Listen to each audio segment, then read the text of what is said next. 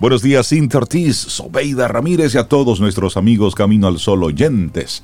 Buenos días, ¿cómo están ustedes? Hola, Rey, yo estoy muy bien, gracias. Cintia, ¿cómo estás tú? Buenos días para ambos para Laura Sofía y nuestros Camino al Sol oyentes. Yo aquí súper bien, tú sabes, hay que hacer cosas que uno no hace en principio, pero... Pero, pero ahí vamos, mientras... tanto.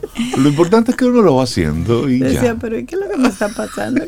Como que no oigo bien. No escucho bien, claro. Hay unos audífonos que hay que ponerse. Ay, Hoy es martes. Sobe siendo Sobe. Está bien, Sobe, ya te lo pusiste. Buen día, hola Rey. Ya, escucho. hola Laura y hola, buenos días Camino, Camino al Sol Oyente. ¿Cómo estás tú?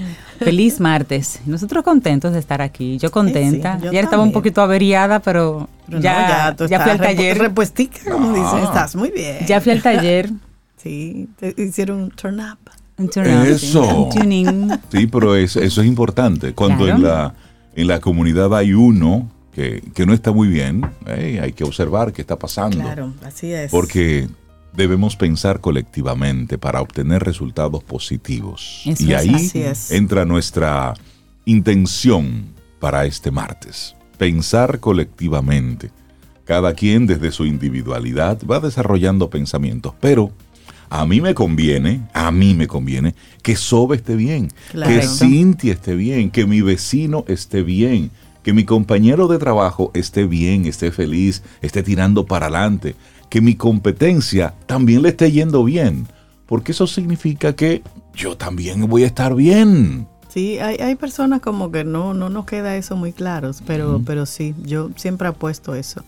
a colaborar con otros enriquece. Y hace que las cosas funcionen mucho mejor, porque el talento tuyo compensa mi debilidad. Y, yo mi talento lo pongo al servicio también con Cintia. Y juntos los tres. Vamos co-creando. mejor. Vamos haciendo cosas. Ahí está. Entonces hoy queremos invitarte a eso.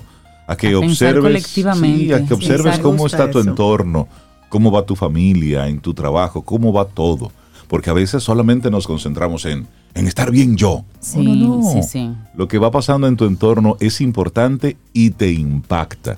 Si no, pregúntenle a todos los países del mundo lo que está ocurriendo ahora con la invasión de Rusia a Ucrania. Sí. ¿Cómo comenzamos a sentir esos embates directos? Porque allá hay un, hay un hermanito 300 que está sufriendo unos embates. Y eso ¿eh? que está pasando allá es una ola. de una 300? Sí, como así como lejos, porque ah, vemos a Ucrania lejos. Ah, no, y como que es como un primo 80. ah, como un primo 80. Ah, ok. Sin embargo, sí. Eso es Ucrania, eso es para allá. eso, eso, gente son blancas y se entienden. Son gente blanca y se entienden, así dice. El aleteo de una ah, tiene un impacto. Al otro extremo. Entonces, no, sí, lo que está ocurriendo en tu barrio, en tu entorno, importa porque no vivimos en una burbuja, no vivimos en una isla. eso de, trabajar colaborativamente, cuando es en contra, se refleja en el tránsito. De inmediato. Algo tan simple como el tránsito. Usted de individualista quiere pasarle por encima a quien sea para estar adelante, pararse adelante en el semáforo. Eso yo no lo entiendo, tú sabes. Tampoco entiendo la gente que tú vas a doblar a la izquierda y entonces ellos vienen por la derecha y se te atraviesan. se sienten más inteligentes que el otro. Si pensáramos y guiáramos, manejáramos pensando en el otro de manera colaborativa, hubiera menos tapones. Totalmente. De hecho, Pero ciertamente la forma de, conducir en las calles es, un diagnóstico muy certero de la personalidad de la persona que va en el volante.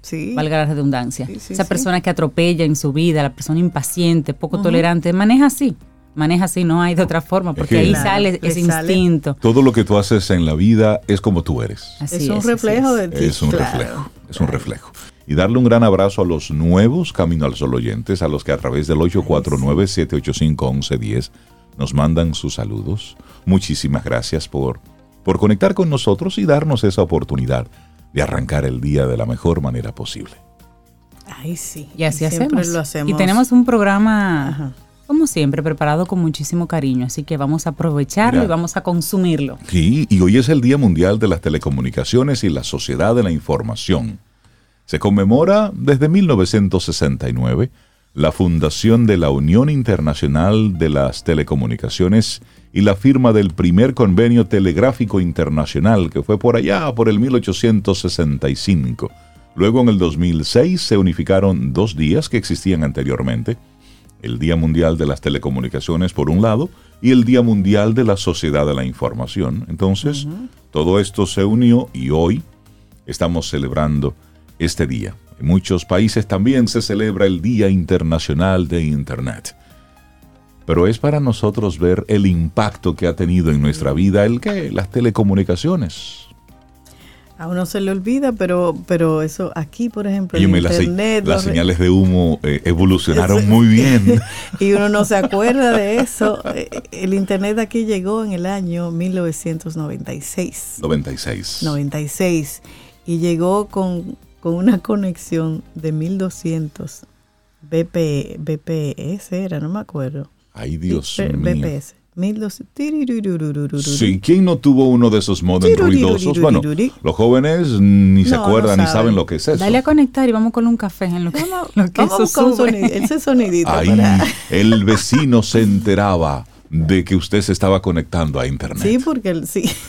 Además, el teléfono no se podía usar. Otra persona, mientras tú estabas en internet, se bloqueaba el teléfono. Y a todo esto es para nosotros darle gracias sí, a las telecomunicaciones que nos permite entonces establecer esta conexión y este vínculo a través de las ondas hercianas por aquí, pero a través de las diferentes tecnologías que se han ido desarrollando. Así es que hoy Día Mundial de las Telecomunicaciones. Iniciamos Camino, al Sol.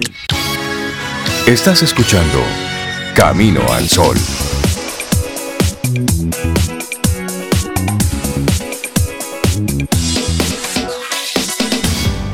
Tomémonos un café. Disfrutemos nuestra mañana con Rey, Cintia, Soveida, en Camino al Sol. Laboratorio Patria Rivas presenta En Camino al Sol, la reflexión del día.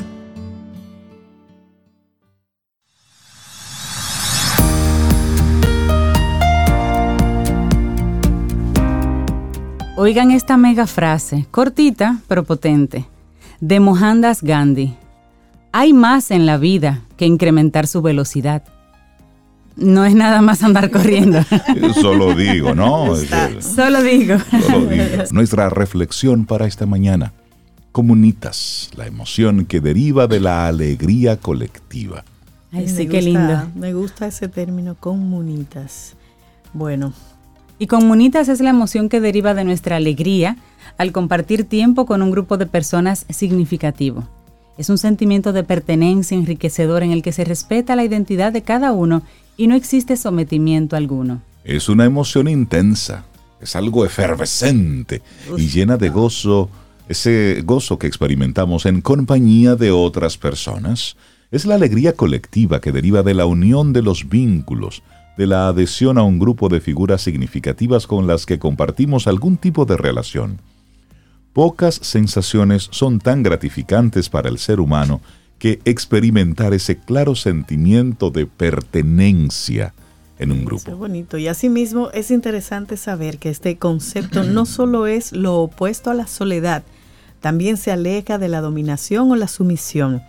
Estamos ante una dimensión en la que se respeta la identidad de cada miembro, porque nada es tan enriquecedor como aportar a ese conjunto de figuras nuestras ideas, valores, perspectivas y enfoques la diversidad del grupo conforma su fortaleza.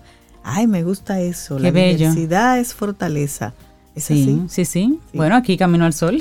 aquí hay diversidad. la fusión de identidades y la sumisión deriva en dominación y debilidad a largo plazo. Comunitas tiene en su ADN la felicidad, el dinamismo, las risas y la complicidad.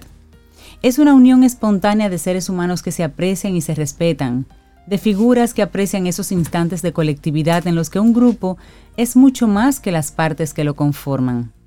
Comunitas es una forma de emoción que enriquece al ser humano.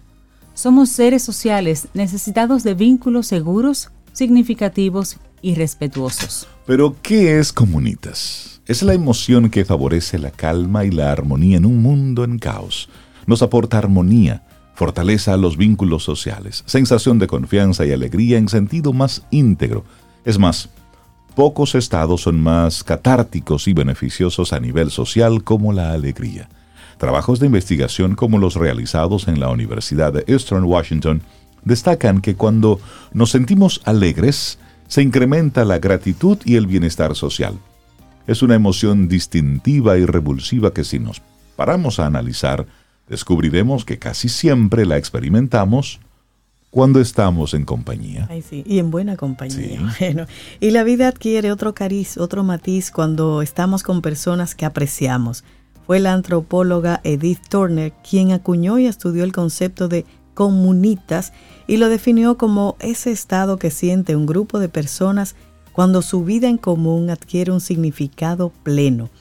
Es una percepción espontánea y reconfortante que surge cuando tomamos conciencia de que quienes están junto a nosotros dan sentido a nuestra existencia. Qué bonito eso. Y una de las claves de la emoción comunitas es que emerge cuando compartimos actividades en conjunto. Ser compañeros de estudios, viajar juntos, comer juntos, celebrar fiestas, apoyarnos en momentos de dificultad, ser refugio los unos de los otros, cuidarnos, todo ello da forma a esta aliación luminosa que nos aporta tanto bienestar. El sentimiento de pertenencia se construye al compartir alianzas y tiempo de calidad, pero también descubriendo que estamos junto a personas en quienes podemos confiar. Es como una brisa cálida que nos reconforta, que nos hace sentir en casa y que apaga cualquier temor. Bueno, y lo señalábamos al inicio. Comunitas es la emoción que experimentamos al sentirnos parte de un grupo donde se respeta la individualidad de cada miembro. Es la alegría que acelera nuestro corazón al percibir que se respeta y aprecia nuestra singularidad. Los rasgos y los caracteres de cada uno fortalecen al grupo, lo hacen más rico, más fuerte y más diverso. Como señala la antropóloga Edith Turner, cuando experimentamos comunitas hay una despreocupación por el estatus. Nadie es más que nadie, no somos menos que ninguno y todos somos iguales en ese grupo, porque si hay algo que define a esta emoción, es la ausencia total de ego. El orgullo se difumina para dar paso entonces a un aprecio auténtico y a la alegría. Ay, me gusta eso. Bueno, y comunitas es una emoción inscrita en nuestro potencial humano. Somos seres sociales. Formar comunidades y ser parte de un grupo es una necesidad. Ser cooperativos, ayudarnos, disfrutar de la compañía de la familia y de los amigos es una pluma que nos ayuda a escribir nuestra historia en positivo. Todos tenemos y somos mejores cuando invertimos tiempo y cuidamos en los nuestros. También cuando nos dejamos cuidar y nos permitimos experimentar el deleite de la compañía de quienes nos hacen felices con su presencia, con sus actos y sus palabras. Cuando encontramos personas que resuenan con nosotros, se enciende esa sinergia con la que todos nos movemos en una misma dirección, la de invertir en la felicidad. Así es, y vivimos en sociedades cada vez más individualistas, en las que la soledad crece como esa mala hierba que se expande sin medida y que nos enferma además. En estas circunstancias, solo Comunitas puede acudir en nuestro rescate. Solo la alegría colectiva, la experimentada junto a otras personas, es capaz de salvarnos de nuestros universos de tristeza y soledad. La necesidad de pertenencia y de colectividad es clave para nuestra supervivencia desde el principio de los tiempos. La compañía de otras personas con quienes compartir vida, proyectos, miedos y anhelos traza ese amarre que nos permite emerger de las profundidades de nuestras depresiones y de nuestros aislamientos. Disfrutemos pues de esta emoción, promovamos ese estado, porque comunitas es ese deleite colectivo que todos, todos necesitamos.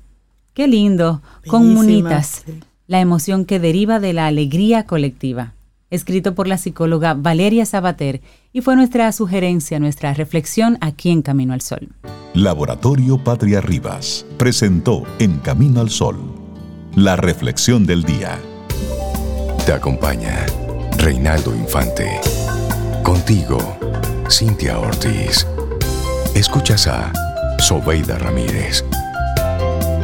Camino al Sol.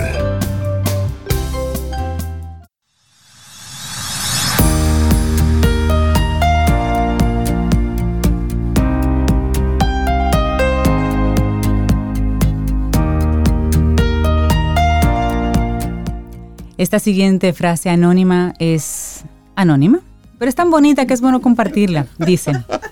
Sí, siempre nos gusta tener un autor, pero hay frases que hay que compartir. Señor, Anónimo, si usted escucha, diga si la frase es suya. La mente es un espejo flexible. Ajústalo para ver el mundo mejor. Muchísimas gracias por conectar con nosotros desde Camino al Sol.do y también, por supuesto, estación 97.7 FM. Momento para nosotros darle los buenos días y la bienvenida aquí en cabina a nuestra querida doctora Maritza Arbaje, especializada en medicina holística y es una, una doctora que es la doctora de Camino al Sol y nos ha estado acompañando por todos estos años. ¿Cómo está usted? Doctora, buen día. Eh, bueno, ustedes saben que este es uno de los espacios sagrados míos, compartir con ustedes y la reflexión me quedó Hermosa, sin palabras, porque ustedes saben que Macarena y yo somos amigas. Da la alegría a la vida. No importa lo que estemos pasando. doctora, no bueno, pero la vida, el cuerpo es integral. Provocar la doctora. es una persona alegre. ¿Verdad que sí? Hay que estar alegre, no importa el lo que el cuerpo es alegre. Exacto. Entonces, ya ustedes saben que estamos en eso. Y precisamente hoy quiero conversar una reflexión eh, con unos resultados que he tenido en los últimos años sobre lo que está pasando a nivel externo que nos está afectando a nosotros.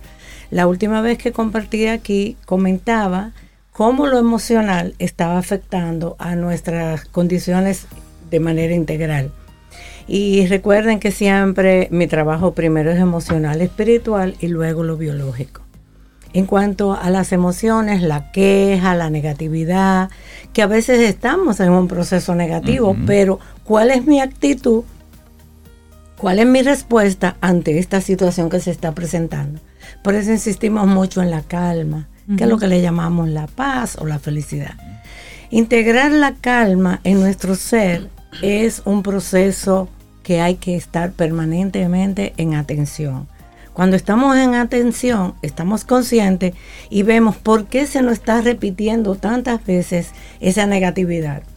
Entonces, ¿qué ocurre? Que aparte de lo emocional del entorno, llegan otros elementos, que es el punto que quiero tratar hoy, y es a nivel biológico.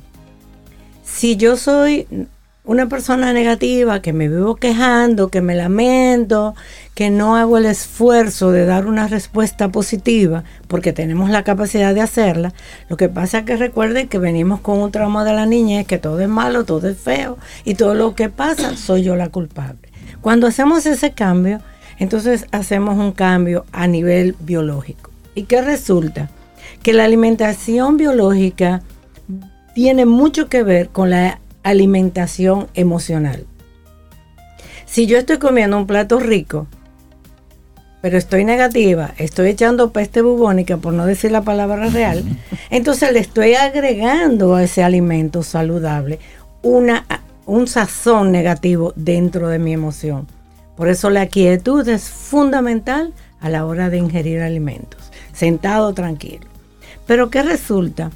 Que en el estudio reciente, haciendo una evaluación, dando un poco atrás, me he dado cuenta que el 98% de mis pacientes que van a la consulta, después que manejamos lo emocional, en una o dos sesiones, me doy cuenta al evaluar el cuánto, gracias a mi amado Reinaldo, eh, me he dado cuenta que todos los pacientes están ricos en metales pesados. Y esos metales pesados afectan el estado emocional y afectan todos mis órganos, sobre todo aquellos que son fundamentales, con el perdón de mi corazón que lo amo, pero no es tan importante como el hígado, el riñón y el intestino. ¿Y cuáles son esos metales pesados y, por dónde lo ingiere uno? ¿A través de Lo ingerimos por el ambiente. Por ejemplo, el plomo, que donde ah, quiera tenemos en cada esquina tenemos que están haciendo cosas eh, eh, mecánicas, eh, quitando pintura a carros y, aquí en nuestro alrededor hay como 8 o 10. Así es. Por ahí. Segundo, los alimentos que al final no sabemos qué estamos comiendo. ¿Por qué? porque es verdad que el modernismo nos ha traído muchas cosas, muchos edificios, muchos elevados, muchos túneles, excelente. Pero cada vez que yo muevo la tierra, yo muevo metales. Y yo puedo mover un metal aquí y probablemente a 50 kilómetros está llegando ese metal. Entonces, otra cosa que nos está afectando es el agua con gas y todos los eh, líquidos que contengan gas. Daña el hígado, daña el riñón y daña el intestino, que son los tres las sodas y el agua con gas. Y el agua con gas, porque eso tiene una, un metal. con gas. Sí, muy tóxico que afecta la vía digestiva. Cuidadito con eso, cuidadito con eso. Entonces, fíjate, lo que está en el ambiente, lo que estamos ingiriendo, porque son resultados vivenciales, o sea, yo le puedo presentar todo el trabajo que he venido haciendo los últimos años. Entonces, aparte, esto es un dato interesantísimo. Eh, dentro del estudio que yo hago se llama sangre viva, que es colocar una gota de sangre y mirarla al microscopio. Tuve un caso de una paciente que tenía 10 años que no fumaba y cuando le vi la sangre viva estaba llena de nicotina. 10 años después. Sí, la sangre no se movía, estaba deshidratada, que es fundamental el agua. Cada cual tiene que adaptarse, no es que son 8 ni 10 vasos, sino dependiendo del estilo de vida, que eso también lo hemos hablado. Entonces, ¿qué pasa? Que el cigarrillo cuando absorbe ese humo es rico en alquitrán y ese alquitrán le afecta al pulmón a los fumadores pasivos. Entonces, fíjate cuántos elementos tóxicos estamos recibiendo y quizás no nos estamos dando cuenta. Por eso yo insisto en la respiración consciente, porque cuando inhalo conscientemente, busco la vuelta de que el único órgano que puede descomponer lo emocional y lo biológico es el pulmón a través de la respiración. Mire, doctora, y a propósito de eso, antes estaba el cigarrillo y el tabaco. Ajá. Y contra eso, pues todas las campañas de publicidad diciendo, señores, eso hace daño, eso mata. Entonces luego salen, junto con la tecnología, unos métodos alternos que son supuestamente menos nocivos. Vamos a ponerlo entre comillas, pero sí, siguen siendo nocivos. Hacen daño. Entonces la gente, lejos de dejar la práctica de fumar, se mueve a esto y los jóvenes se conectan con eso porque es lo que está de moda. Pero junto con eso, comenzamos a adoptar eh, elementos que no son de nuestra cultura. Y vienen las diferentes, la juca y todo eso que forma parte de, otras zonas. Entonces la cantidad de humo que eso bota es impresionante. Mire, doctor, hace unos días estaba yo en un tapón y había un vehículo al lado mío y esos muchachos bajaron el, el cristal. Y el humo que salió de ahí dentro era como una chimenea. ellos mismos estaban ahí. Ellos mismos, pero oye, eh, fue una, para mí fue impresionante esa imagen.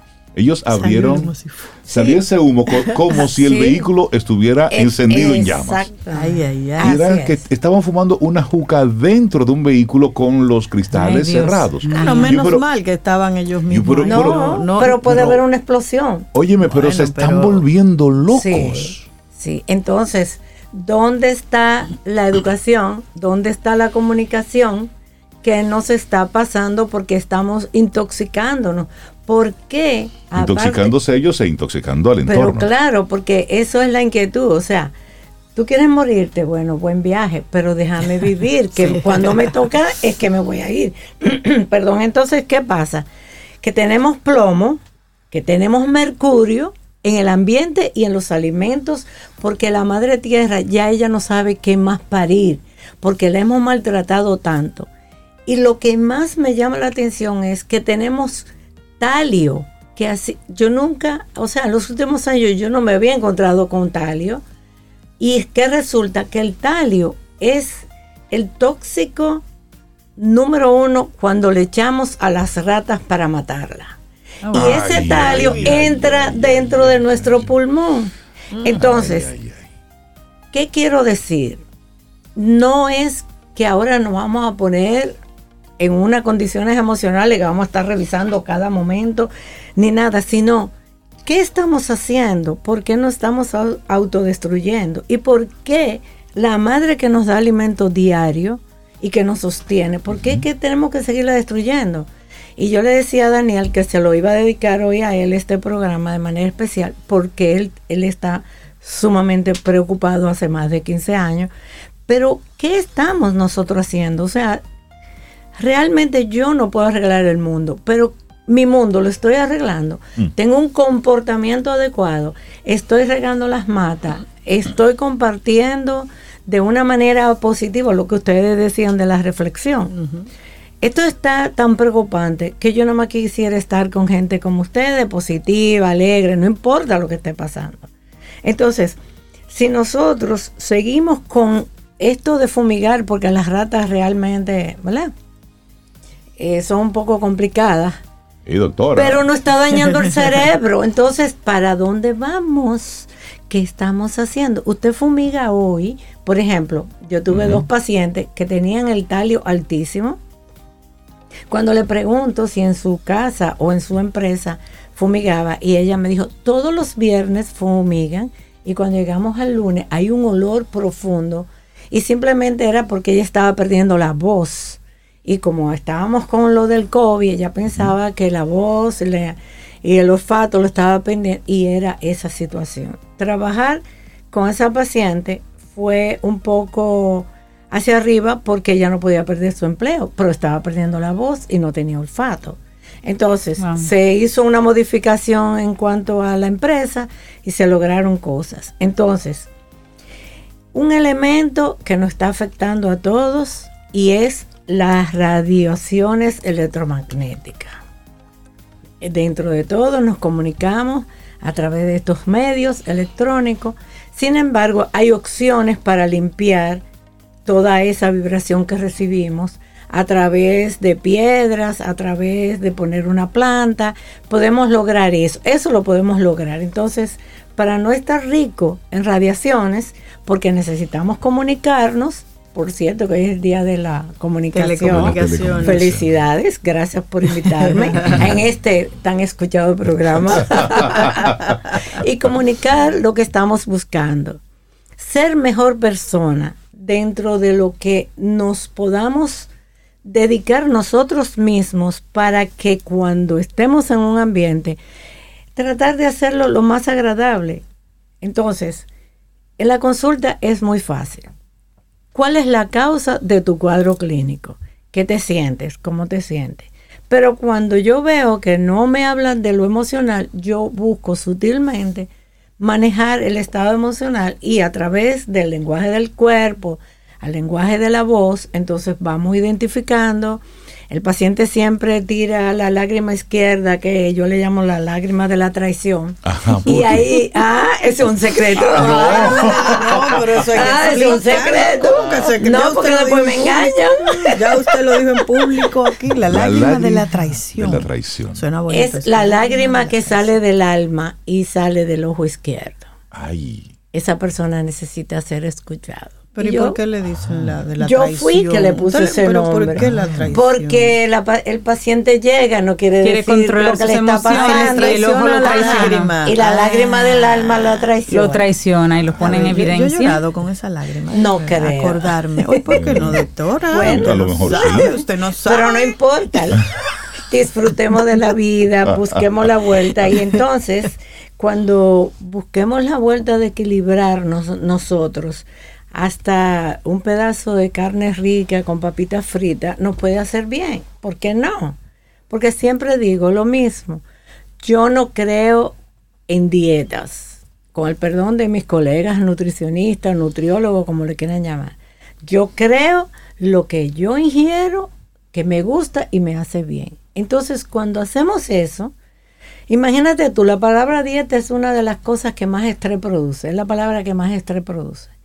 Entonces, si tú le dices, tienes que ponerte a dieta, oye, dieta es todo lo que tú haces. Pero ¿qué ¿Usted cree, ¿Usted cree en las porciones, en las combinaciones, en la en balancear la alimentación? En el balance. Yo creo lo que a ti te gusta y que te cae bien. Entonces se organiza. Porque es que no te puedo meter más presión de la que tienes, tanto como persona, que a veces nos autodestruimos porque no valoramos el cuerpo, no valoramos lo que tenemos, y afuera una presión que el marido quiere que yo rebaje, que voy a conseguir un trabajo, pero que tengo que engordar.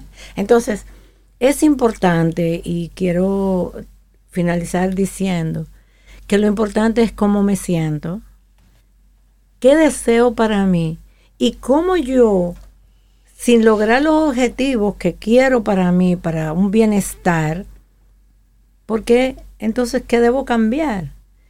Reconocer eso, ya eso es sanar. Y entonces entiendo que los terapeutas, al escuchar a los pacientes, vamos sanando. Entonces debemos sanarnos de manera integral, recordar que eso es lo fundamental y decir que durante estas próximas dos semanas eh, tengo un especial para las madres donde vamos a hacer tratamientos especiales de manera integral, de belleza, de de lo bueno y de lo alegre para que lo pasen bien. Excelente. La gente que quiera conectar con usted, doctora.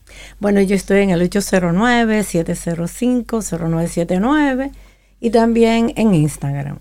Buenísimo, doctora Maritza Arbaje. Doctora, mire, y mandarle saludos desde España. Le mandan Patricia, Adrián y Marcelo. Ay, Somos pacientes de la doctora Arbaje y queremos agradecerle públicamente su gran ayuda. Wow. Así que ahí, le, ahí le dejo. internacional. Ahí le dejo. Mm, disfruta tu café en compañía de Camino al Sol.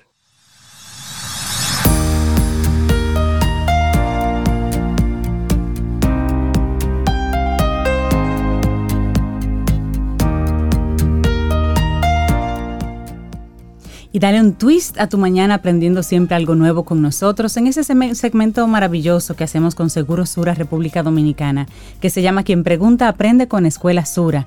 Y ahí tocamos temas de actualidad, aportando o tratando de aportar al bienestar de ustedes, nuestros Camino al Sol oyentes como comunidad. Escúchanos el próximo miércoles que ya estamos trabajando en un nuevo tema. Quien Pregunta Aprende con Escuela Sura. Bueno, pues darle los buenos días, la bienvenida a nuestro buen amigo Néstor Esteves, comunicador, persona que siempre nos habla un poco de la, de la comunicación desde, desde una perspectiva más humana. Buenos días, Néstor, ¿cómo estás? Estoy compartiendo un abrazo de mañana lluviosa y un abrazo que hoy viene queriendo referirse justamente a propósito de, de que en estos días hemos estado escuchando que se remite a Google a alguien para buscar unas informaciones por ahí. Hoy quiero compartir con ustedes algunas ideas con respecto al cuentazo de las buenas intenciones. Habremos escuchado. cuentazo. Háblame de eso, Néstor. Qué malo. Con, alta, con alta frecuencia se te escucha, Cintia, citar a Juvenal. Y Juvenal eh, era un poeta romano caracterizado por escribir sátiras.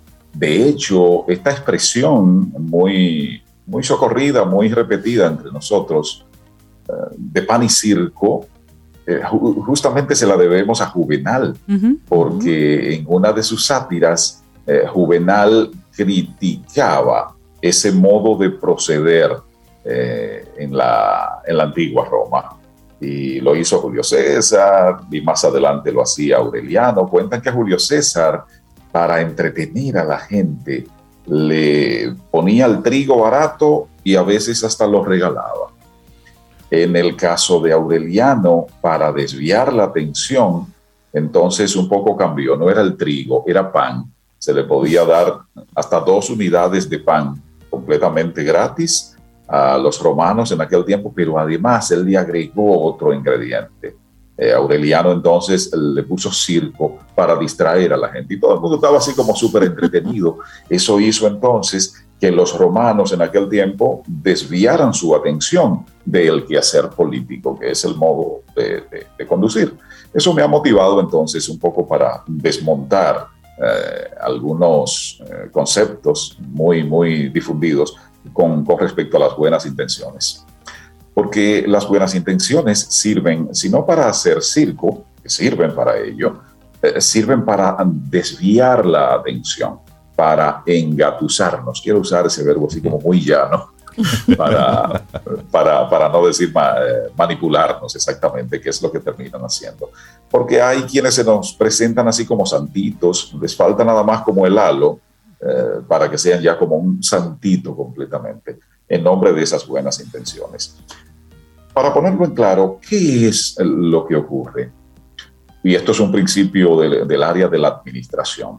Los recursos, lo que tenemos para sacarle provecho, es decir, para usar, nunca, absolutamente nunca alcanza para satisfacer lo que queremos. Siempre por algún ladito nos falta, siempre vamos a querer un poquito más. Entonces, ¿qué ocurre? Que cuando esos recursos que tenemos deben ser distribuidos pensando en las demás personas, decía Rey hace un rato, cuando pase por un sitio recuerda que hay un peatón, es decir, piensa que no todo el mundo anda con, la, con el confort que tú tienes. Claro. Hay, Quien, hay quien tiene otras necesidades, entonces para eso se necesita de la empatía para poder entender lo que ocurre con el otro. Bueno, pues eso ocurre con el, eh, con el tema de los recursos. Nunca son suficientes para resolver todo lo que, lo que queremos. Entonces, ¿qué ocurre con esto? Hay quien necesita poner una especie de cortina, poner una especie de pantalla para que no pensemos en eso, para que pensemos en otra cosa, para desviar nuestra atención. Y hay fundamentalmente cuatro grupos. Hay un grupo de, seres humanos que genera ideas, por ejemplo, y ay, yo quiero tal cosa, y para este año me propongo aquello o lo otro, pero se le hace como difícil entonces llevar eso del dicho hasta el hecho. Es decir, llegar como a lo concreto eh, con, con, respecto a, sus ideas.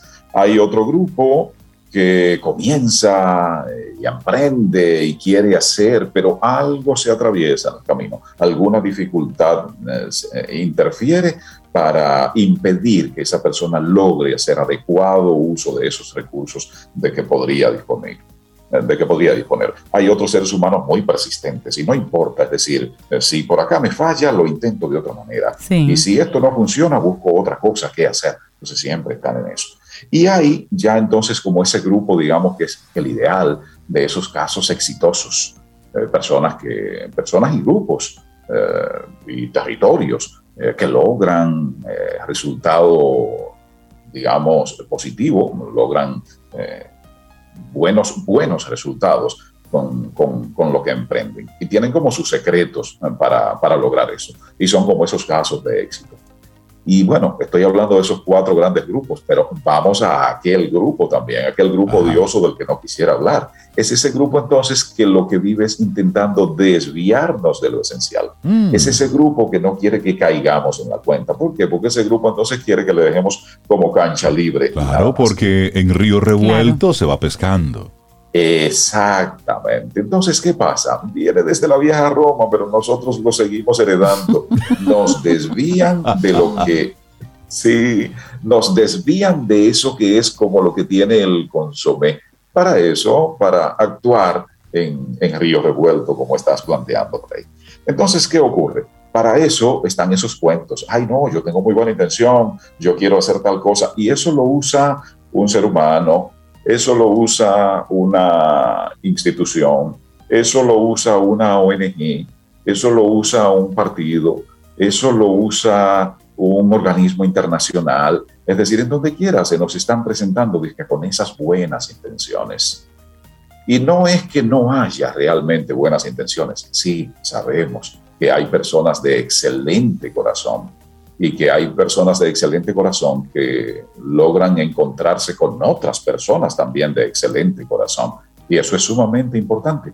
Ahora, lo que quiero es plantear una especie, digamos, como de filtro, una especie de sedazo para que podamos garantizar que realmente se está operando de buen corazón y que se mantiene además, porque no es operar de buen corazón en un momento determinado y después dice, ajá, llegó el momento, Ahora es que yo voy a aplicar lo que yo quiero de verdad, porque ya me creyeron el cuentazo del buen corazón y de la buena intención. ¿Cuál es ese sedazo? Se llama participación. En la medida que los seres humanos nos detenemos a analizar y en función de analizar, hay una técnica japonesa por ahí de la que después podríamos hablar con más, con más tiempo, cuando dispongamos de mayor tiempo. Se llama Ikigai. Ah, y el Ikigai es, es justamente eso. Es como descubrir, tiene cuatro ámbitos fundamentales, solo como introducción para el tema del Ikigai. Lo que te mueve, lo que te apasiona, sí. En lo que tú eres bueno, es un segundo ámbito. Lo que necesita tu entorno y por qué se atreve a pagar a alguien del entorno.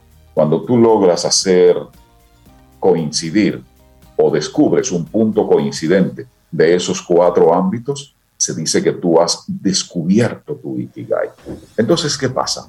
Si tú te empeñas en descubrirlo y en función de haberlo descubierto, poner el foco como en hacia dónde debes marchar, lógicamente tomando en cuenta ese entorno y tomando en cuenta que en ese entorno están otros seres humanos que como tú también merecen encontrar su Ikigai para marchar y lograr lo que desean. En consecuencia, tu propósito de lograr lo que tú deseas no debe estar cimentado sobre la base de impedir que el otro lo desee, porque entonces, ¿cómo nos vamos a entender? Si descubrimos eso y logramos una auténtica participación, en esencia, la idea fuerza que quiero plantear, entonces ya no habrá manera de darle paso a ese cuentazo de las buenas intenciones con el cual desde la vieja Roma y en la actualidad quizás de manera creciente, doloroso tener que admitirlo, pero quizás de manera creciente. Se está imponiendo, se está saliendo con la suya, se salen con las suyas quienes cultivan el cuentazo de las buenas intenciones. Descubre el tuyo, respeta el de los demás, procura participar activamente. Y de ese modo yo pienso que estamos como alineándonos para continuar camino al sol. Así es. Un gran abrazo. Definitivamente. Gracias, para ustedes. Trabajando colaborativo, que es el, el, tema que estamos motivando en el día de hoy. Muchísimas gracias, Néstor, por traernos este tema en el día de hoy. Ahí veo que tienes tu sombrilla anti lluvia detrás de ti. Que pases un lindo, lindo día, Néstor, por si acaso. Un abrazo. Recuerden, arroba Néstor Esteves es una vía para que estemos en contacto, en conexión con Néstor Esteves. Gracias, Néstor. Excelente, amigo. Cuídate mucho, ¿eh? que tengas un muy buen día. La vida, la música y las estrellas. En camino al sol. Camino al sol.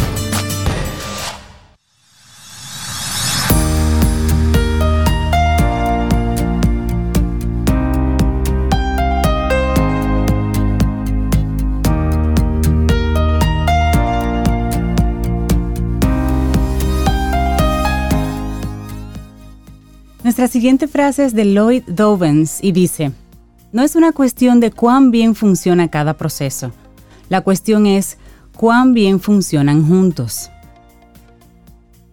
Seguimos avanzando, esto es Camino al Sol, conectamos contigo a través de estación 97.7 FM y también a través de caminoalsol.do.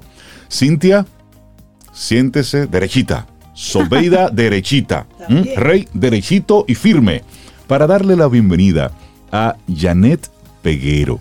Ella fue nombrada como vicepresidenta del condado del Bronx, siendo la primera latina en ocupar esta posición y para nosotros motivo de muchísima alegría conectar con Janet. Buenos días y bienvenida a Camino al Sol. Buenos días, muy buenos días. Gracias por tenerme hoy en día. Janet, para nosotros motivo de muchísimo orgullo, primero recibir en esa ocasión la noticia, decir, wow, una, una latina ya teniendo esos, esos niveles, y no una latina, no, una dominicana. Una dominicana. Nuestra, muy nuestra. Cuéntanos un poquito, la verdad nos, nos interesa mucho, tú llegaste a Estados Unidos a la edad de unos 6, 7 años. ¿Cómo, ¿Cómo llegas a interesarte en la política? Me gustaría saber cómo te interesas en la política y ahora estás involucrada en la política. ¿Qué, haces? ¿Cuál es tu rol? ¿Y cómo ha cambiado tu vida? Son muchas preguntas, Janet. Vamos a comenzar poco a poco. bueno, ¿por dónde comenzamos? Sí, eh, como mencionaron, yo llegué a los Estados Unidos a los seis añitos, eh, nacida en la República Dominicana, capitaleña. Eh, mi familia tengo familia de, de, toda la parte en la República, pero nací en, el área de Villa Consuelo y mi familia eh, de parte de padre de Santiago, Baní y, mi mamá del sur. Entonces, sí, eh, nacida Eh, llegué aquí a los seis añitos y de verdad no, no me preparé o no me imaginé una carrera en, política. Yo eh, me inmersé en, en, los estudios, de verdad lo que quería hacer era parte de la comunidad. Sí sabía que quería enfocarme en la área de servicios públicos, ¿verdad? En, en la área comunitaria. Entonces comencé mi carrera eh, trabajando para el gobierno, trabajando para agencias locales y, ahí comencé mi carrera pública.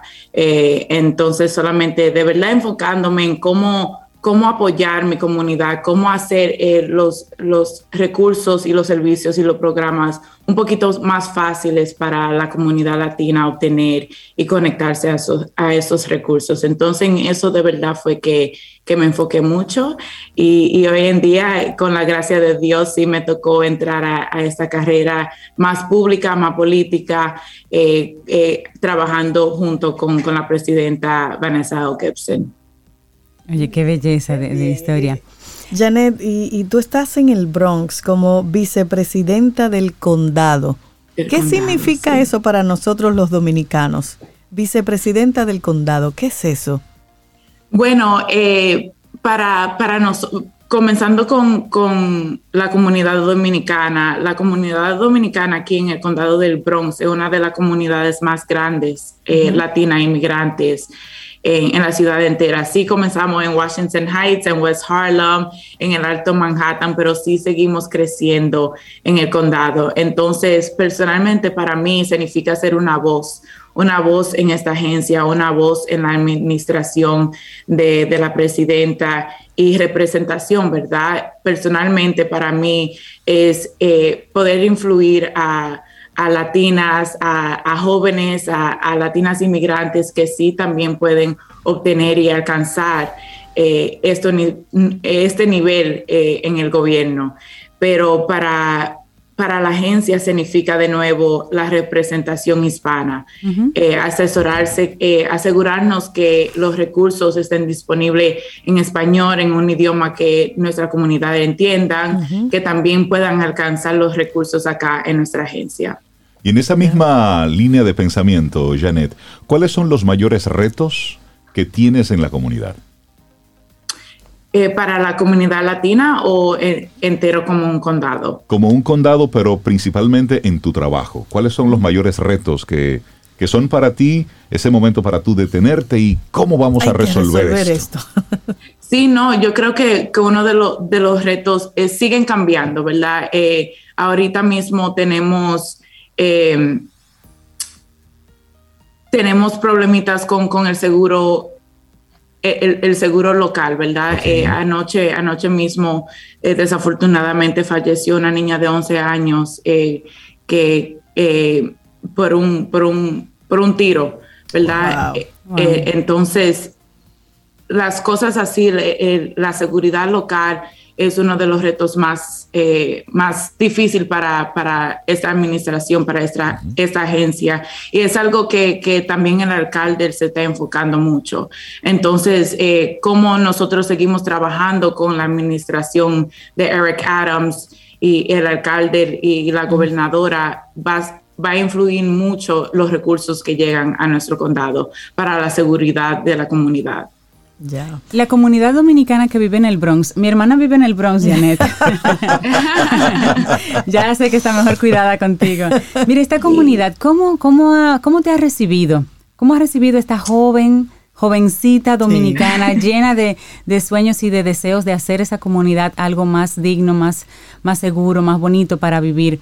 ¿Cómo te ha recibido la comunidad dominicana en particular? Que uno de ellos, uno de nosotros esté ahí a la cabeza de verdad con mucho apoyo, con mucho amor y eso, y eso es lo necesario, ¿verdad? Eh, ser la primera en el 2022 significa que sí que hay, hay mucho de qué celebrar, pero hay mucho de, de qué hacer también.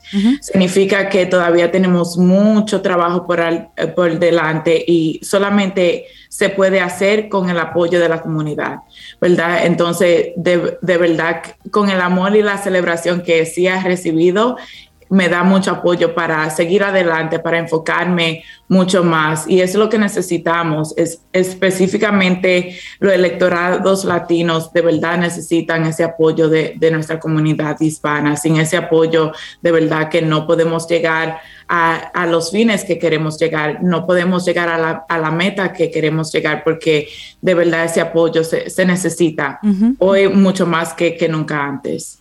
Yo quiero volver un poquito atrás. Janet, seis años, siete años, llega a Estados Unidos con su familia. Entiendo que eres la primera de tu familia en graduarse en una universidad, en obtener un título universitario. Y me gustaría saber, Janet, cómo eso impactó en tu familia y que ahora tú estés en esa posición de liderazgo en una comunidad. ¿Cómo, cómo se ha sentido tu familia? Bueno, mi mamá con mucho orgullo. claro, claro que sí. Siempre, digo que cuando una, una mamá eh, dominicana tiene orgullo o, lo refleja, eh, que, que, eso es difícil, ¿verdad? Porque siempre empujándonos, empujándonos, pero sí eh, me da mucho orgullo ver mi mamá orgullosa. Desafortunadamente mi papá no falleció hace 10 años, entonces no está con nosotros eh, físicamente, pero sí sé que, está celebrando desde allá arriba. Claro que sí. Dios. Qué lindo, qué lindo. qué bello. Y me gusta, me gusta escucharte emocionada hablar de tu familia, Janet, y eso habla también de un compromiso social, de un compromiso con tu comunidad. Me tienen aquí llorando. Demasiado temprano para dar lloradera. Pero llorar es bueno y más cuando son lágrimas así de, aprecio. Claro, que sí. claro, Janet, ¿significa esto una, una carrera de Janet Peguero ya en la política formal, aunque te lo pusieron en el camino, pero significa esto a lo mejor unos pasos para ir luego en pos de otras posiciones, de otros lugares? Bueno, mira, ya la comunidad eh, me, está preguntando lo mismo, ¿cuál es lo próximo? Y, de verdad todavía, si soy honesta, no, no sé cómo responder eso, porque yo sí sé que, que Papá Dios sí eh, me pidió que esté en, este momento eh, sirviendo en, este en, esa posición, debajo de, esta posición. Y de verdad yo yo siempre digo lo que la lo que la comunidad me pida verdad porque yo estoy aquí para representar una comunidad que de verdad eh, por mucho históricamente no ha tenido eh, esa voz en la mesa esa voz y esa representación. Entonces para mí si la comunidad quiere que yo siga entonces eh, por aquí vamos a seguir Qué adelante. Y ojalá que así sea. sí, porque eh, lo, que, lo que yo sí me he dado cuenta, eh, como le conté, por muchos años yo eh, estuve trabajando para una, una agencia local, una, la agencia debajo de la administración de De Blasio. También trabajé para organizaciones comunitarias, locales. Eh, me fui al sector privado por un, por un momentito, también siendo la única latina eh, eh, asociada debajo de, de, esa firma. Y lo que, lo que sí me ha dado cuenta es el valor de la representación. Algunas veces ser la única se siente, se siente solitaria, uno se siente sola, pero también sé la influencia que uno tiene siendo la única, siendo esa voz, siendo siendo la, la, que, la que empuja la agenda. Claro, claro. Eh, me entiende adelante. Entonces, sí sé el valor de, de reflejar eh, una comunidad que muchas veces no se ve en estas posiciones. Entonces, Requiere mucho valor. Lo que, lo que diga la comunidad, con eso, con eso, con eso voy. Janet Peguero, para nosotros motivo de muchísima alegría escucharte, conocerte, ver de la ver de tu de tu calidad humana y de tu sensibilidad social. ¿Cómo?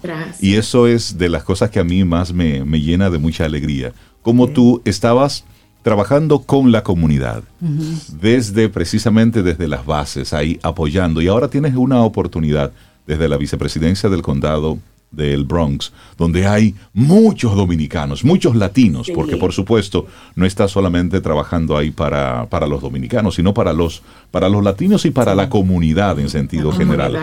Pero, Exactamente. Pero mostrarle al mundo que los latinos en Estados Unidos están aportando, están llevando y poniendo su granito de arena que no solamente son las noticias negativas que, vemos que nos llegan, sino que hay una, una comunidad que está trabajando en pos de, del bienestar colectivo y por supuesto eso tiene un impacto en los diferentes países de cual, desde donde los latinos son, son originarios. Desearte muchísimos éxitos. gracias. Muchísimas gracias por tu tiempo y esperamos que esta sea la primera de varias conversaciones que podamos tener contigo en el futuro. Nos tienes de muchísimo ojalá en persona, ojalá en persona. Ojalá, Cuando vengas por acá avisa. Claro, claro que sí, claro. Extraño mucho a mi tierra natal y, cuando cuando llego y cuando toco cuando toco ese piso de, nuestra isla, de verdad me siento me siento llena. Entonces, ojalá que, que en persona muy pronto. Ojalá que sí. Ojalá. Un gran abrazo y éxitos, Janet. Gracias, que nos llenas de, mucho orgullo. Y a la orden aquí siempre. Claro. Gracias, gracias. Un abrazo fuerte a todos. Hemos conversado con Janet Peguero, nombrada como vicepresidenta del condado del Bronx, siendo la primera latina en ocupar dicha posición y qué bueno que fue dominicana, que es dominicana. me encanta. Disfruta un delicioso café en compañía de Camino al Sol.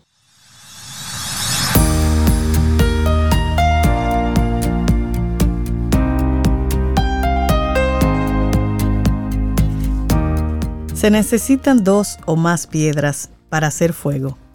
Luisa May Alcott. Y seguimos avanzando en este camino al sol. Muchísimas gracias por conectar con nosotros a través de las diferentes vías. Estación 97.7 FM, desde ahí para el mundo y también nuestra página web caminoalsol.do Muchísimas gracias pues por conectar con nosotros también a través de nuestro número de teléfono en el que tenemos la aplicación de WhatsApp, el 849-785-1110. Ahí recibimos sus mensajes, todos, todas las cosas que ustedes quieran pues preguntarle también a nuestros invitados, 849-785-1110. Y si quieres una conexión ya así directa con nosotros, nuestro correo electrónico hola arroba caminoalsol.do. Son importantes estas vías de contacto porque nos permite mantener esa conexión directa. Cintia Sobe, amigos y amigas Camino al Sol oyentes, tenemos unos invitados también de lujo en nuestro programa. Hoy ha sido un día de mucha gente potente y que está aportándole mucho a la comunidad presentarles al señor embajador de Israel en la República Dominicana, señor Daniel Viran. Para nosotros es un lujo tenerlo aquí en cabina con nosotros. Buenos días y bienvenido. Buenos días, muchas gracias, gran honor para mí. El honor es, el honor es todo nuestro. Y también usted viene hoy muy bien acompañado del ingeniero Ari Fisher. Buenos días y bienvenido. Buenos días, una honra estar acá presente en vuestro programa. Muchísimas gracias. Muchas gracias a ambos. Mira, eh, Israel por historia ha sido un país con escasez de agua, pero han dado pasos significativos para convertirse ahora en uno de los países que más cuida el agua. Y Ari Fisher es un ingeniero agrónomo especializado en soluciones de agua en el área de agricultura. Y va a estar aquí con nosotros, por eso el excelentísimo señor embajador viene a acompañarlos. ¿De qué se trata esta visita del ingeniero Fisher al país? Esta visita es parte de, mucho más que hicimos eh, durante por lo menos tres años que estoy aquí y también antes, eh, porque Israel realmente es un milagro en temas de agua, un país donde no hay lluvias, un país que 68% dice el desierto y podemos vender agua al mundo. Y no solo por el eh, tema que es la tierra prometida, también por los esfuerzos que hicimos. Como dijo Shimon Pérez hace muchos años atrás, yo quiero hacer de un vaso cuatro vasos. Entonces invertimos mucho en temas de agua, soluciones y la visita del ingeniero Ari Fisher es parte de nuestra colaboración profunda con el gobierno dominicano, con los dominicanos, con empresarios para eh, no hablar sobre los problemas, porque los problemas ya ustedes conocen muy bien. Hablar sobre soluciones. Y por eso, señor Ari Fisher está aquí. Wow. Y cuando vemos traer esa experiencia y traerla a nuestra realidad, ingeniero, cuando usted ve República Dominicana, que somos una isla, que tenemos ríos, que tenemos eh, recursos. Sin embargo, usted viene de una realidad donde tuvieron que de la nada hacer cosas. ¿Cuál es el primer pensamiento que le llega a la mente? Mira, en República Dominicana realmente hay todo. Ustedes no tienen ningún motivo para no tener agua. Eh, es posible acá, pero tiene que cambiar la mentalidad directamente. En Israel, por ejemplo, empezamos el Plano Nacional de la Agua en 1939. Si no fizéssemos desalinización en Israel, no podremos habitar a Israel. Nosotros necesitamos y, y, para nosotros la pérdida de agua está en torno hoy de 9%. Yo vi que acá en, en República Dominicana está entre 50 a 60%. Uf, Derroche de agua. Eh, esto es en Israel, diríamos, es un crimen. Sí, y lo es. es lo porque el recurso agua es finito, es limitado. Sí. Hemos visto en imágenes cómo Israel tiene un desierto verde. Yo me pregunto, ¿y cómo lo hicieron? Hicimos con, eh, eh, como que mencioné antes, mucho trabajo, y no solo este, eh, con sistemas innovadores. Por ejemplo, primera vez que, que creamos y usamos el sistema de riego por goteo. Yo recuerdo hace muchos años atrás que dicen, ¿cómo puede ser que un goteo podemos tener plantas, podemos tener... Sí, y ahora ya es historia, es en todo el mundo, realmente también aquí en la República Dominicana, de muchos años que hay sistema israelí de riego por goteo. Eh, el otro tema, sabíamos que el, agua que usamos en nuestra casa tenemos que purificar y reusar. Eh, sabíamos que no tenemos el derecho de botar agua al mar o botar agua en la calle o botar agua en la basura. Sabíamos que tenemos, si hay lluvias en Israel, no hay mucho, tenemos que captar este agua y lo más importante, sabíamos que tenemos que empezar con educación, educación y educación. Claro, claro. El trabajo de conciencia. El ingeniero Fisher, usted tiene mucha experiencia asesorando países latinoamericanos en tratamiento de agua. Ya mencionó el desperdicio criminal que hacemos nosotros del agua y mencionó también que hay que cambiar la mentalidad. ¿Cuál sería o cuáles serían las recomendaciones que usted le va a dar o le ha dado al gobierno dominicano para nosotros los ciudadanos de a pie ayudar a, mantener nuestros niveles de agua. En inicio tenemos que realmente disminuir el desperdicio, concientizar al pueblo que agua cuesta. Podemos sacar la agua del río, pero distribuir agua tiene un costo administrativo, tiene un costo de, eh, de tratar la agua. Como el embajador dice, nosotros eh, tenemos una conciencia muy grande que empieza en el jardín de infancia con los chicos, en la, propaganda, en la televisión. Y también otro tema que es muy importante, nosotros recuperamos 92% del agua residual y reutilizamos para la agricultura. Esta es una de mis especialidades. Por exemplo, a água de residual tem nitrógeno, tem fósforo e potássio, então podemos reutilizar a água para a agricultura. Nós fornecemos para nossos agricultores desta água a um preço menor uhum. e assim é uma água muito boa porque já vem rica em nutrientes. Yeah. Y uno de los grandes desperdicios que tenemos en República Dominicana es precisamente sí. en la parte agrícola, por carecer de sistemas eficientes. Ese proceso de educación que se vivió en Israel, que se vive hoy, porque eso es ir formando a las generaciones, toma tiempo. En la situación que se encuentra República Dominicana, ¿cuál entiende usted desde su experiencia debería ser la ruta a seguir? Mira, yo conversé otro día con el embajador. Comentamos que una gota una pequeña gota. Cada gotita en el final del mes son 3 metros cúbicos. 3 metros cúbicos que pasarán, una gota. pasarán por el caudalímetro y no será medido. Mm. Entonces, es mil litros ¿cuántos, al mes. Cuando oh, usted no paga por la agua o paga por familia, si hay fugas, tú no estás preocupado. En Israel tenemos el el contador conta cada gota. Nosotros contamos cada gota y, si hay fuga en mi casa, la compañía de agua va a entrar en contacto con nosotros para decir, Señor, veo que está aconteciendo, hay una fuga, no porque quiere cobrar más agua, mas porque quiere que, todos reciban agua 24 horas por día, 7 días por semana. Y que para usted el agua es supervivencia. Por supuesto. O sea, tienen que administrarla lo más que puedan. Y también ingreso, podemos exportar frutas si tenemos agua. Israel exporta manga, melón, sandías, sandías. Que, son y que son frutos que, son ricos precisamente en agua. Sí. La visita suya a nuestro país es un poco crear esa conciencia, ver las cosas que se pueden hacer.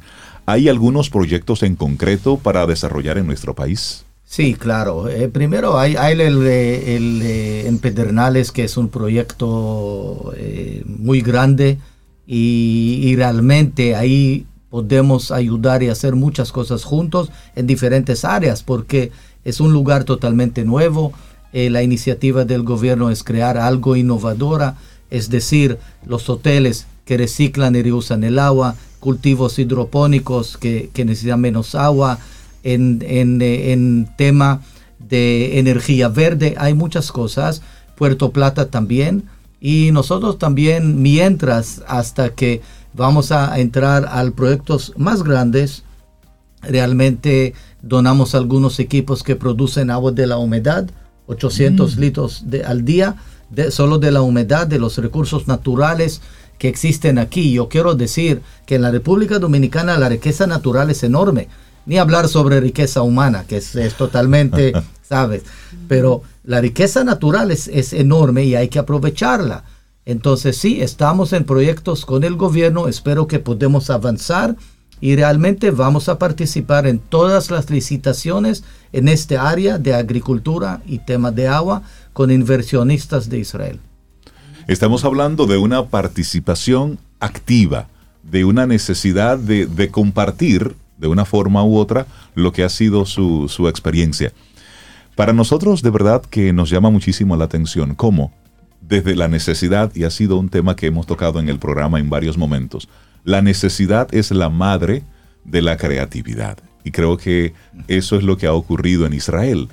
Y a nosotros como país nos ha jugado en contra el que estamos rodeados de agua, el que tenemos ríos y simplemente pensamos que eso es eso estará ahí para siempre. Entonces lo, lo hemos ido desperdiciando. Para los padres que en este momento están escuchando el programa, para los niños, para los adolescentes que nos están escuchando, para esa generación que viene subiendo, ingeniero Ari Fisher, ¿cuáles son sus comentarios, sus recomendaciones, sus palabras de, de, estremecerles para que cambiemos nuestra conducta? Ok. Mira, en Israel hoy estamos pagando un precio más alto por la agua para que tengamos agua para las futuras generaciones. Los papás tienen obligación de trabajar duro para que en el futuro los hijos no pasen necesidad. Tenemos en 30 años, 30 años, un billón y medio de a más de población en el mundo.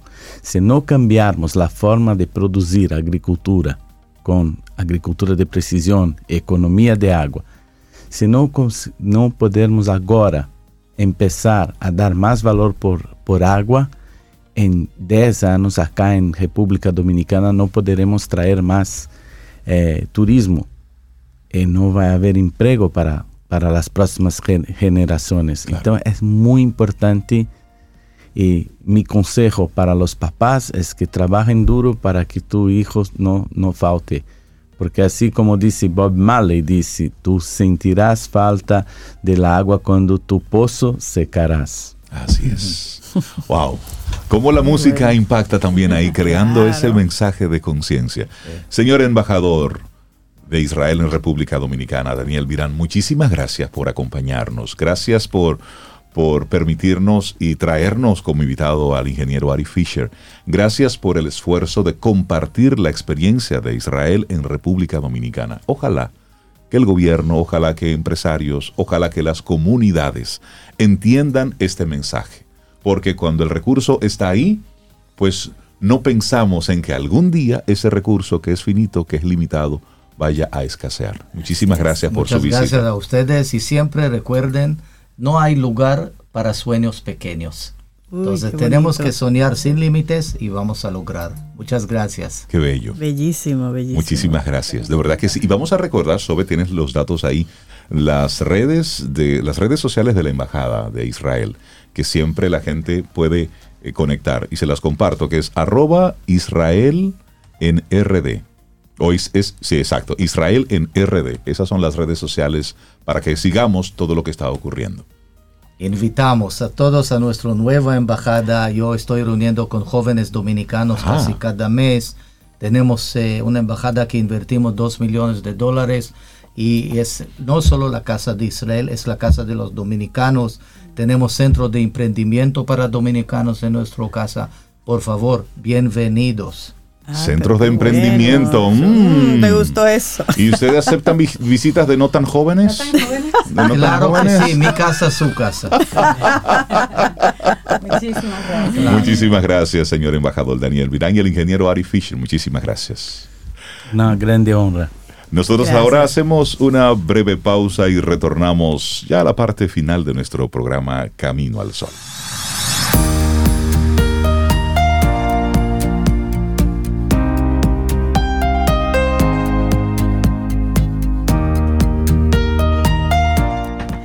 Dice un proverbio Sawili que un bote no va hacia adelante si cada uno rema a su propia manera. Totalmente. Es eso. Somos todos mirando hacia el mismo lugar. Señores, y de esta forma llegamos ya al final de nuestro programa Camino al Sol por este martes 17 de mayo. Te recuerdo cuál es nuestra intención, nuestra actitud Camino al Sol para hoy. Pensar colectivamente para obtener resultados positivos.